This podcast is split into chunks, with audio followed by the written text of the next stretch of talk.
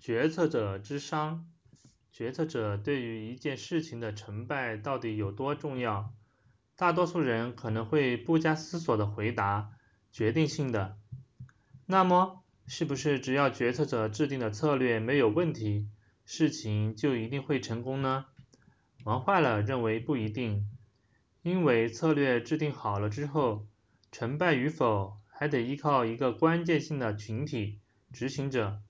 如果执行者执行决策不够有力，或者执行过程中遇上了突发情况，没有及时向决策者反馈，而导致决策未能顺利执行，那么事情能否成功，就要打上一个大大的问号。也许有人会说，决策这种东西太抽象、太高大上，离我们普通人生活太遥远，大家很难有机会做重大决策。所以我们还是在一旁静静的观看吧。但真的是这样的吗？玩坏了认为不然。其实，在现实生活中，我们每个人每时每刻都在做决策，只是这个决策我们通常称之为选择。选择和决策一样，都需要行为主体有一颗缜密的大脑，一颗勇敢的心。没有缜密的大脑，做出的决定就很容易出问题。取得的结果可能就不是想要的结果，没有一颗勇敢的心，可能就会裹足不前，不敢决策。有人也许会说，对呀，我顺其自然就好了，何必自己为难自己？非 A 则 B，左右为难。我可是有选择困难症的人。玩坏了认为，不选择其实不算逃避，是你在 A 和 B 之外找到了 C 这个第三种选择。实际上，你在不知不觉中也进行了被动的决策。那么，今天为什么要写一篇决策者之殇呢？因为决策者成为背锅侠的几率太大了。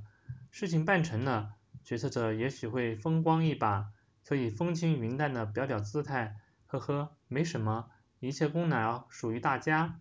可是如果事情办砸了，不管是因为决策者的原因，执行者的原因，还是中间的沟通环节出了问题，决策者都是最终的背锅侠。因为作为一个决策者，你就是最高统帅，不找你找谁？正是因为这样，决策者有时会感觉很委屈。明明自己的计划很完美，可是因为执行者一时脑袋短路，又或在执行过程中突然遇上了天灾人祸，结果事情就这么黄了，能怪我吗？玩坏了，这里想说，事情办砸了，还真的怪你。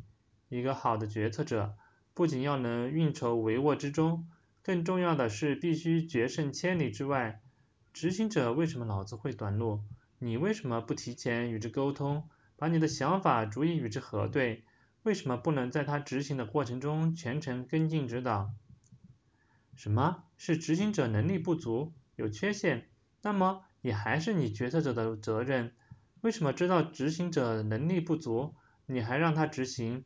这是你决策者选人用人的失败，是更大的失败。这次是意外，完全是天灾人祸。那么作为一个决策者，你为什么没有事先考虑周全？为什么没有应急预案？为什么？为什么？为什么？